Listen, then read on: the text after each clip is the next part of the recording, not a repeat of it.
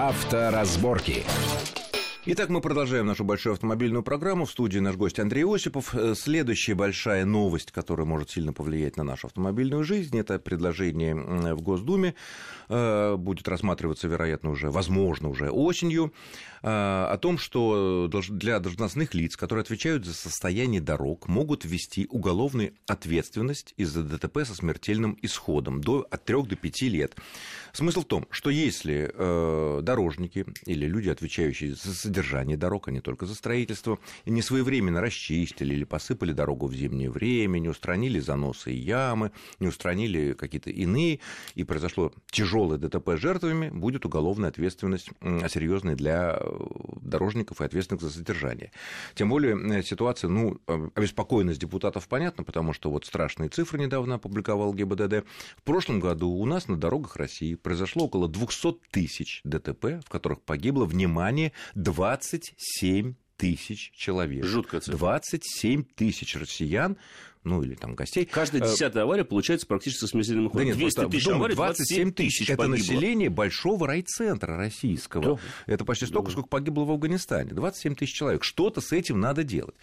Вот, на твой взгляд, это можно так достойно проработать такой законопроект, чтобы действительно ущучить э, тех людей, которые вот э, неправильно положили дорогу, не уследили за ямой или там не оперативно убрали снег или что-то еще. Если позволите, начну с конца. Я считаю, что принятие этого законопроекта не будет иметь смысла, пока мы коренным образом не реформируем саму систему дорожного строительства. Ведь не секрет. Именно строительство. Дорожного строительства не содержание. в целом в целом. И строительство и содержание. И, и строительство и содержание. Нет, теоретически у нас человек, который построил дорогу, ну, человек, компания, которая ну, построила да. дорогу, она же отвечает за ее содержание. Нет, ну, да? в больших городах ну, это не так. Ну, есть автодор, в конце концов, который отвечает за содержание. Это государственная Федеральных большая, трасс. Федеральных трасс. Он отвечает за содержание трасс, хотя на самом деле не все из этих трасс он построил и строит. Да? Некоторые из этих трасс э, строятся подрядчиками.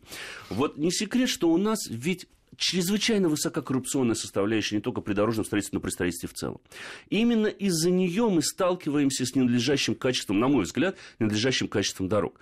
Ведь когда, э, грубо говоря, дорога строится на 25-30% от тех сумм, которые обозначены в тендере, потому что остальное уходит на откат, мы хорошую дорогу не построим.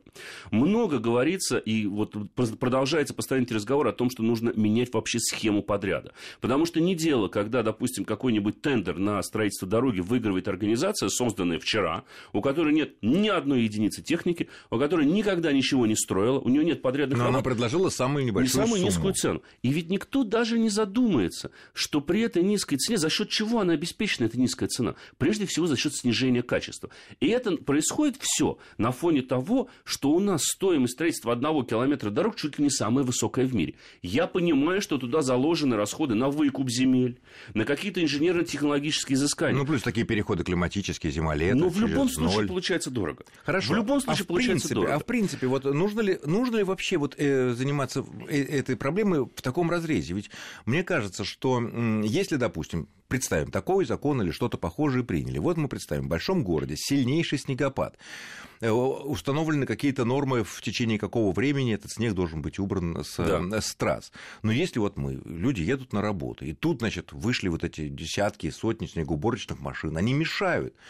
Они просто мешают движению и создают еще больше. Потому что если человек едет, пусть даже по относительно глубокому снегу, соблюдая скоростной режим, у него нормальные шины, он не мечется, он не занимается шахматами, но проблем-то не будет. Спадет час пик, выйдут эти вот страшные машины, уберут, очистят, очистят все. Чего гнать-то? А, я бы на самом деле этот вопрос разделил, потому что он очень сложный, и он не так просто, как кажется. Он затрагивает очень много, на самом деле, сфер нашей жизни. Во-первых, то, что касается, нужно ли заниматься этой проблемой. Вот первая часть. Я считаю, что нужно. Потому что 25% аварий в нашей стране происходит из-за ненадлежащего строительства дорог. Это по официальной статистике? По официальной статистике ГИБДД. Каждое четвертое ДТП сейчас происходит из-за ненадлежащего состояния То есть дороги. это вписано в протокол? Да. И а, а, ДПС, а ДПСники, они сотрудники ГИБДД, они что, вот самостоятельно могут. по собственной... Нет, то, что могут, понятно.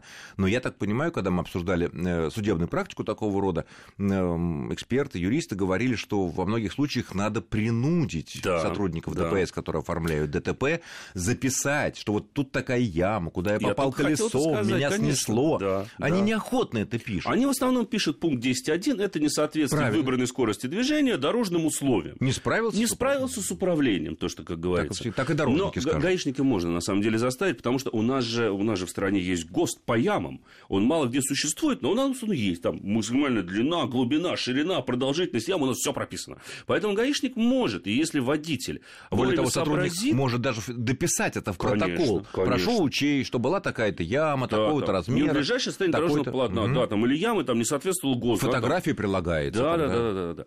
Вот э, это с одной стороны. Есть другая проблема, которая вот как раз-таки зимняя уборка. Потому что дороги надо чистить. Вспомним тот коллапс, который возник прошлой зимой на трассе Москва-Санкт-Петербург, когда люди сутками стояли из-за того, что дорога была не убрана. И казалось бы, да. А, вроде... с, друг, а с другой стороны, там и другая сторона медали была, что у многих фур были очень старые лысые резины, не приспособленные вот. для движения просто зимой. Вот, поэтому тут проблема-то комплексная.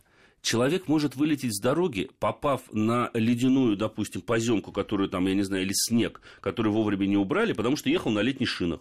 И кого обвинять? И кто виноват? Кто? Дорожники? дорожники? Да, дорожники-то здесь при чем? Да, да, дорожники не сработали. Окей, они не убрали. Вот он в 5 утра ехал, техника вышла в 5.15. Они не убрали. Ведь виноват скорее человек. Да. В данном-то случае действительно не справился с управлением, поехал на машине на летних шинах. И, не да? и, и одно, одно дело ехать в этих условиях, не успел, допустим, Конечно. поменять летние шины. Ну хорошо, ну езжай аккуратно, переступая колесами, там все. И потом, а... опять же, есть еще третий момент. Зачастую фирмы, которые выигрывают тендеры на строительство дорог, закрываются после того, как дорога сдана. И кто тогда отвечает? Нет, ну, эксплуатанты, Где мы найдем этот... эксплуатанты наверное, есть. Хорошо. Да. Почему не, в данном случае, когда снег, лед, почему, мол, не убрали, почему не да. насыпали, почему не соскребли э, и так далее, и так далее. А где органы ГИБДД? Почему? Ведь, в конце концов, контроль за состоянием дороги, в том числе, возложен сейчас на сотрудников ГИБДД. А они Мы... это делают? Вот. Вот это вот как раз-таки еще один вопрос, который возникает. Это должны они постоянно мониторить состояние дороги, мониторить, как работает уборочная техника, допустим, зимой и вообще какие там ямы. И кроме того, они должны следить за нанесением Но разметок. У них сил не у нас хватит. в столице них России, да, в Москве. У, у, у, Я могу сейчас назвать несколько мест, где разметка приведет вас в бетон. И никто там ничего не перекрывает. Что значит бетон? Ну так, потому что разметка устроена таким образом, что если ехать по желтой полосе, ты видишь в строительный блок. Вот так вот. То есть, по вре... допустим, то есть временные желтые полосы временные не убрали. Их забыли стереть. Ага. Да. И а, где а... гаишник? Где этот человек, который там перекроет движение, да, там, скажет, чтобы устранили. А потом что же будет, если он перекроет движение в этом месте? Вот абсолютно верно заметил. Это же будет коллапс полный. Поэтому тут, как говорится, надо в комплексе всю проблему решать. Надо начинать от того, как мы строим дороги, кто их строит, и потом уже плавно переходить к тому, кто отвечает за эксплуатацию и за надлежащее состояние этой дороги. Но мне кажется, что во многих случаях все-таки водители действительно сами виноваты, когда они видят, что дорога почему-то не убрана. Или а мы все равно валим. А мы да. все равно, так сказать, да, да или, так сказать, не смотрим. Наверное, единственный вариант, когда э, люди могут пострадать не по своей вине, ну, это очень редко обвалился какой-то мост, или только ехали-ехали вдруг... Провалы грунта у нас Про, Да, провал бывает. грунта, ну, тут уже, конечно, не предусмотришь. А, это, ну, к счастью, это редко бывает. Но чаще бывает то, что если мы едем по неосвещенной загородной трассе с разрешенной скоростью 90 км в час, там 88, не превышаем, и забытые дорожниками или строителями. Кубик, кирпич. Кубик. Ну, не кирпич еще ладно, бетонный блок. А вот бетонный, бетонный блок, блок Бетонный блок. Да. На скорости 88 км бетонный блок, что, что будет? Труп. Ну, труп. Труп на, на скорости больше 80 км в час шансы выжить в аварии меньше 10%. Столкновение неподвижным препятствием. Не, да, тем и, более и подуш... с недеформируемым и, препятствием. Недеформ... И подушки не спасут. А, маловероятно. Ну, ноги, да, потому что там идут э, очень, он, удар он, снизу. Куб – это вообще сложное очень препятствие, потому что он разносит сразу всю ну, нижнюю часть блок, вот такой блок. Даже блок, все равно очень сложное препятствие. Подушка... Тем, более, тем более, что с ним, даже если кто-то увидел, контролирующий орган или ответственный водитель, который понимает, он то это дело увидел, у него хороший дальний ксеноновый там фары, ну, да, он важно. увидел, остановился, позвонил, предупредил, а ведь никто не признается, Конечно. что блок его. Конечно. Кроме того, этот блок может просто выпасть из грузовика какого-то. Поэтому тут надо, мне кажется, прежде чем принимать э, ответственность, хотя я считаю, что ужесточать ответственность тех, кто строит дороги, нужно. Но нужно сначала всю систему провести в полное соответствие, чтобы за дорогами контролировалось, чтобы сотрудники ГИБДД, увидев что люди попадают в аварию, не стеснялись бы писать, что авария произошла в результате ненадлежащего состояния дороги, а не в результате того, что человек там превысил скорость, я не знаю, не справился с управлением или с чем бы-то еще.